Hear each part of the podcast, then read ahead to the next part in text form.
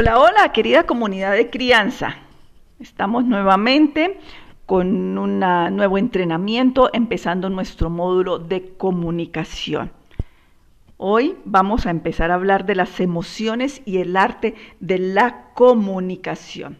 Nos va a ayudar mucho en nuestros procesos, en, las rutinas como ya se venían eh, organizando desde los módulos pasados. Entonces arrancamos nuevamente, arrancamos nuestro contenido básicamente de comunicación. Las emociones y el arte de la comunicación. Las emociones pueden ser algo desconcertante y en el mundo de nuestros hijos es un derroche de emociones. Tómate un momento y observa a tu niño. Intenta lidiar con la frustración y el enojo. Es lo más difícil poder lidiar nosotros como adultos con ese enojo y esa frustración de nuestros hijos. Puede ser que él con su desborde arroje un juguete al otro lado del cuarto, lo pisotee, de una patada, le pegue a su hermano, parta algo, exija algo, se tire al piso y haga un berrinche monumental y se colapse en un mar de lágrimas. De hecho, todo esto puede ocurrir en solo unos pocos minutos. ¿Te suena conocido esos desbordes emocionales de nuestros hijos? Esto es suficientemente difícil para los adultos lidiar con estas emociones pero para los niños hay algo más. No han aprendido que son exactamente las emociones, que son exactamente o cómo identificarlas y hablar acerca de ellos. Y mucho menos cómo lidiar con estas de una manera efectiva.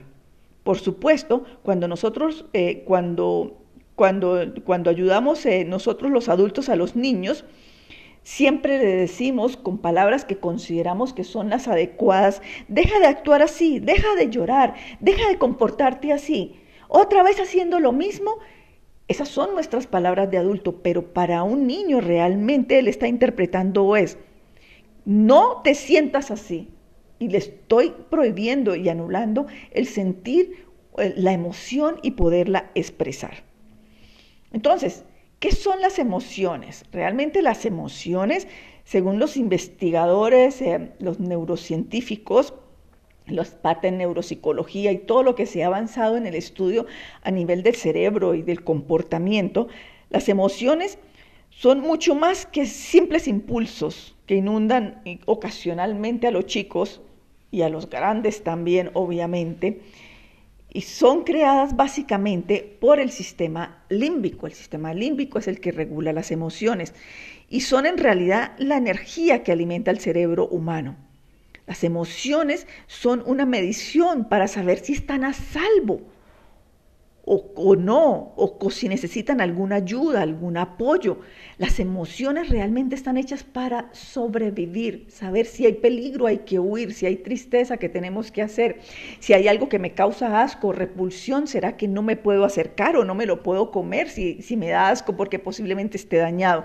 Para eso son las emociones realmente, para, para, tienen un propósito, para darte una información valiosa de lo que es el entorno y hacer un crecimiento real realmente a, nivel del sistema neurológico. Así que poner atención a las emociones puede ayudar a decirte qué hacer o qué no hacer. ¿sí? Saber qué decisión tomar o qué decisión no tomar, qué cambios hacer. Las, las emociones no las podemos suprimir, las podemos gestionar adecuadamente para que no nos inunde. Entonces imagínense los pequeños que tienen las mismas emociones que los adultos, ¿sí? Les exigimos que, que, se regulen cuando están tan pequeñitos y realmente no pueden hacerlo por una, sencilla razón, porque su corteza prefrontal aún está muy inmadura y la corteza prefrontal precisamente en la frente por encima es una, es una parte muy pequeña, realmente muy pequeña encima de la ceja, es la que regula ese proceso de las emociones y realmente llega a un proceso completo hacia los 25 años de edad. Y nosotros a nuestros hijos de dos años le estamos pidiendo que deje de hacer un berrinche, que otra vez, que cómo es posible, que por qué se va a enojar porque se le cayó el helado o se le partió aquello o perdió algo, cuando todavía están con toda su inmadurez neurológica. Así que todo este trabajo de aprender a identificar, manejar las emociones, es un proceso que tomará a tus hijos muchos años, ¿sí? Al igual que tomará muchísimos años en el proceso de crianza ir enseñando qué necesita y tener toda la paciencia del mundo para irles enseñando con amabilidad y firmeza el manejo adecuado de esas emociones y su autorregulación. Ah, los, nuestros pequeños, pues, eh, tienen toda una, gran, una, gran, tarea eh, neurológica de aprender a lidiar con esas emociones, pero un gran aprendizaje para ellos es la observación de sus adultos. ¿sí? Él tiene neuronas en espejo, nosotros también. Y con las neuronas en espejo imitamos, o sea que nuestros hijos imitan nuestro comportamiento y nosotros en vista de que ellos están en un berrinche monumental, terminamos nosotros también desesperados imitando el comportamiento de nuestros hijos. Así que bueno, ya sabemos quién es el adulto y cuál es el control que tenemos que tener nosotros y el manejo de nuestras emociones, porque es la que va a permitir que neurológicamente nuestros hijos logren evolucionar y hacer un crecimiento adecuado para su edad. Así que cada vez que tu hijo haga un berrinche monumental o una explosión, recuerda, es un niño, es un niño que está en su proceso neurológico, en una inmadurez de su corteza prefrontal, y que está siendo inundado básicamente por un maremoto de emociones que le cuesta trabajo poderlas interpretar y manejar.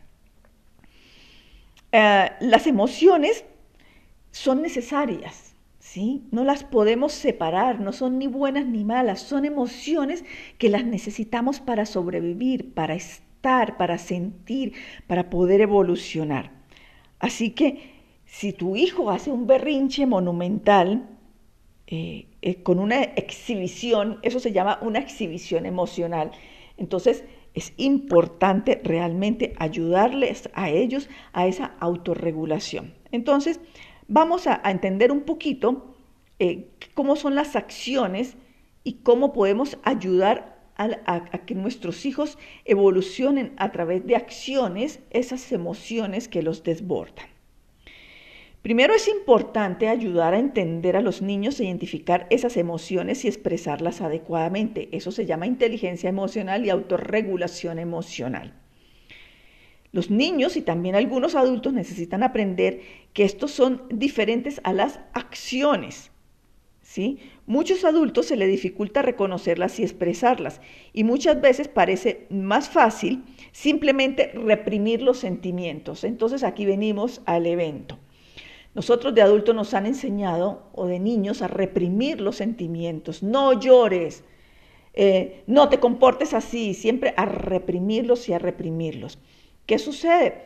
Que cuando hay un evento y nosotros no logramos reprimir rápidamente, ¿sí? Porque no es reprimirlo, sino es gestionarlo, pero como nos han enseñado a reprimir, lo que sale es una acción donde vamos y damos un puño, un bofetón, un empujón, un grito, pero eso es por nuestra misma falta de inteligencia emocional y autorregulación. Las emociones hay que reconocerlas, vivirlas, sentirlas para poder tomar la acción más adecuada. Hay que aprender a respirar, tenemos que hacer ejercicio, tenemos que tener elementos que nos ayuden a nosotros a autorregularnos porque nuestros hijos nos ven constantemente y la imitación de ellos es gran parte imitación de nuestras reacciones. Entonces, vamos a, a un ejemplo muy claro. Un niño se enoja diciendo, odio a mi hermano. Y el adulto, papá o mamá, dice, tú no lo odias, tú sabes que tú amas a tu hermano pues sí lo está odiando. Lo está odiando porque él le pegó, le quitó el juguete. Es una emoción que hay que validársela, pero nosotros nos han enseñado que odiar es malo, tener enojo es malo, estar triste es malo. No, son emociones que son sanas si el niño aprende a gestionarla. Entonces uno podría decirle, veo que estás enojado y te dolió que tu hermanito te lanzara ese carro y te pegara. ¿Sí? No puedes patear a tu hermano porque tú te enojas por eso. ¿Qué te parece? Y de una vez le da una opción al niño. ¿Qué te parece si buscamos una opción para que se te pase el enojo. ¿Qué te parece si vamos y, pateamos la pelota? ¿Qué te parece si vamos y jugamos con la arcilla? Y ustedes tienen que tener unas actividades que le permitan al niño canalizar y sacar ese enojo, que no sea pateando a su hermano. Pero fíjese cómo la oración nos permite recoger y, que él entienda que, que fue entendida la emoción pero que no es válida la acción que hizo con esa emoción, ¿de acuerdo? Es importantísimo tener presente eso y ahí es donde empieza todo el entrenamiento emocional con nuestros hijos. En los capítulos siguientes vamos a profundizar un poco de, esquemas y formas de comunicación que nos van a dar más herramientas para poder validar la emoción, poner un límite claro y una norma y dar una opción, ¿ok? Eh, los niños pequeños eh, eh, eligen maneras inapropiadas de expresar sus sentimientos. Papitos y mamitas, no es porque ellos sean malos o maliciosos o quieran hacer daño, es porque ellos no saben qué hacer cuando les llega y se inunda la emoción, ellos pierden el control. Recuerden que su sistema neurológico todavía es inmaduro, no tiene la capacidad de, controlar ni manejar esa emoción que los inunda. De una vez empieza a segregar el cortisol y el niño se despega en puños o patadas o en berrinche o lanzando. Fuera de eso, pues se le une que no tiene un lenguaje florido como para expresar porque un niño no va a decir, es que en este momento me siento enojado y me voy a retirar. No, él se va a puños con el hermano o a empujones o muerde. ¿Sabes? Son sus formas de reacción, pero no es porque sea malo. Es porque el niño se inunda tanto de la emoción que le desborda. Pero ahí tenemos unos padres y unas madres con herramientas para poder recibir la emoción y no entrar en la emoción del niño, contenérsela trabajarla y darle una opción para que él pueda evolucionarla. Los, emociones son el lenguaje de la energía, o sea, esto es un flujo de energía que realmente nos mueve mental, verbal y físicamente. Fíjese cómo nos mueve mental, verbal y físicamente. Eso sale todo a relucir cuando aparece una emoción. Y, y sencillamente lo que hace es que se explota los adultos con su, con su inmadurez a, nivel de, de, la parte prefrontal, porque hay adultos con inmadurez prefrontal, porque esa madurez la generan los padres, la generan en los procesos de crianza. En la primera infancia se genera una gran autorregulación e inteligencia emocional hasta los primeros nueve años, dándole los elementos que hemos comentado anteriormente. Así que todo este desborde de los niños, tengámoslo presentes, los niños no son conscientes de eso. No podemos ir a decir pide disculpas, no, porque eso no funciona porque ellos no son conscientes del desborde que hicieron. Tenemos es que traerlos al centro, validarle la emoción, ponerle el límite claro y darle una opción, ¿ok? Por ejemplo, vamos a ver eh, eh, dentro de las emociones, vamos a poner aquí un ejemplo y vamos a darnos cuenta de, por qué los niños, cuando nosotros hablamos de que los niños son no verbales, es porque los niños nos leen más fácilmente a través de lo no verbal por la falta de comprensión del lenguaje, ¿sí? Y esto dura muchísimos años, casi la primera infancia, donde lo no verbal predomina. Y cuando el niño no, siente congruencia entre lo verbal y lo no verbal, el niño se desborda de una emoción y se dispara y puede hacer el berrinche y enojarse. Y en ese momento el papá dice o la profesora dice, pero ¿qué pasaría que no me enteré? ¿Sí? Por ejemplo, llega un niño de tres años corriendo a la cocina y le dice a su mamá, ay, mira el avión que hice tan bonito, mira, mira, mira, mira. La mamá, sin mirar el avión, dice, ¡ay, qué lindo! Eres todo un artista. ¿Qué hizo el niño? Automáticamente se dio cuenta que la mamá seguía rayando el queso, porque estaba, la mamá estaba de afán, obviamente, y no miró su dibujo. Claro, ¿qué mensaje está recibiendo el niño? La incongruencia. Por eso es que los niños a veces le cuestan y crecen con una dificultad en entender y decir, oye, es que hay adultos, no logro entender la emoción que me quieres expresar, pero es que es por esa misma incongruencia que se genera de muchos padres desde la primera infancia. Yo tengo que ser congruente con, con los elementos de comunicación no verbal que hago con mi hijo. ¿Y cuáles son los elementos de comunicación no verbal que hago con mi hijo que son más poderosos realmente que el verbal en los pequeños? Primero, que tengo que hacer contacto visual. Importantísimo. Ustedes solo imaginen que están hablando con una persona y la persona está de espalda a ustedes y no le da no le permiten ver los ojos y sigue hablando y gesticulando y moviéndose. Yo quiero ver los ojos porque es importante ver los ojos como parte de comunicación. Lo mismo le pasa a los niños. Entonces necesitamos ponernos al mirar, hacer el contacto visual con nuestros pequeños. Pero para poder hacer un contacto visual con nuestros pequeños, pues tenemos que tener una postura y una posición que es el segundo elemento. Porque yo no puedo hacer contacto visual desde arriba y el niño mirándome las rodillas. Imposible. Yo tengo que agacharme y ponerme a la misma altura de sus ojos. En ese momento hago contacto visual y postura y posición que me coloca a su mismo nivel para poder conectar con mi hijo y que él sepa que realmente yo quiero colaborar y quiero entenderlo y quiero hablar con él. ¿Ok? El siguiente elemento que va es el tono de la voz. El tono de la voz que tiene que ir acorde a lo que yo quiero transmitir. Porque, por ejemplo, una simple oración como no puedo ayudarte. Hagan la tarea. Vamos a enfatizar palabra por palabra no puedo ayudarte. Eso es amenazante. A que si yo me agacho, hago contacto, modulo mi voz y, le, digo, en este momento no puedo ayudarte. ¿Sí? Entonces, como module, como hable, si susurro, el tono de voz que emplee me va a permitir realmente hacer la conexión no verbal con mi hijo, ¿sí? Pero si yo, por ejemplo, digo, entiendo que estés enojado porque tu hermano te pegó con el carro. Pero a ver, a ver, ¿por qué tenías que darle una patada? No, eso ya ahí la rompimos del estadio y ya eh, no funciona. No funciona porque nuestro tono de voz es amenazante. ¿Listo? Entonces, tono de voz. El siguiente elemento, expresión facial y contacto físico. Si mi cara es de enojado, y mi contacto físico es fuerte y siento los hombros ah, apretados y siento que, estoy hablando con los labios cerrados y, o sea, y, realmente no acompaña a lo que yo quiero hacer de empatía y poder entender la emoción de mi hijo, pues tampoco funciona.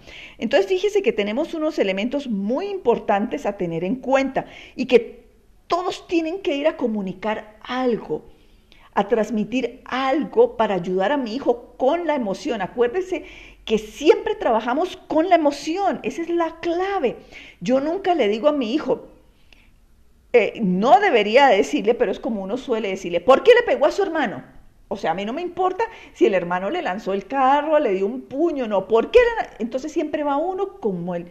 Eso ahí ya no hay conexión, porque cuando yo lo hablo desde ahí me quedo de pie, estoy enojado, alzo la voz y perdimos todos los elementos de conexión y de comunicación no verbal. Entonces, primer elemento, contacto visual. Segundo elemento, postura y posición. Tercer elemento, el tono de la voz.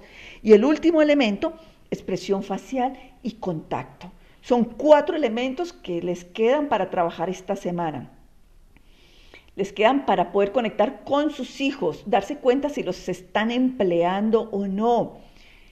Mirar el berrinche de tu hijo, siempre que haga un berrinche, un desborde emocional, que esté así, que explotando, pegando, lanzando, recuerda que el adulto eres tú, tú eres el que regula a tu hijo, tú eres la corteza prefrontal de tu hijo. tu hijo te necesita a ti como regulador de esa emoción cómo poderla gestionar, cómo podérsela entender y no anulársela. Otra vez haciendo lo mismo, otra vez pegándole a tu hermano, otra vez mordiendo, siempre lo mismo contigo. Eso es una anulación total de una emoción. Entonces, nos queda una tarea para esta semana. Vamos a empezar a trabajarla y con consistencia y acordarnos cada vez que nuestro hijo tenga un desborde emocional, empleamos estos cuatro elementos, validamos la emoción, entiendo que estás enojado, triste, furioso, ta, ta. Por esto, y decimos por qué, ponemos un límite si fue que le agredió a su hermano.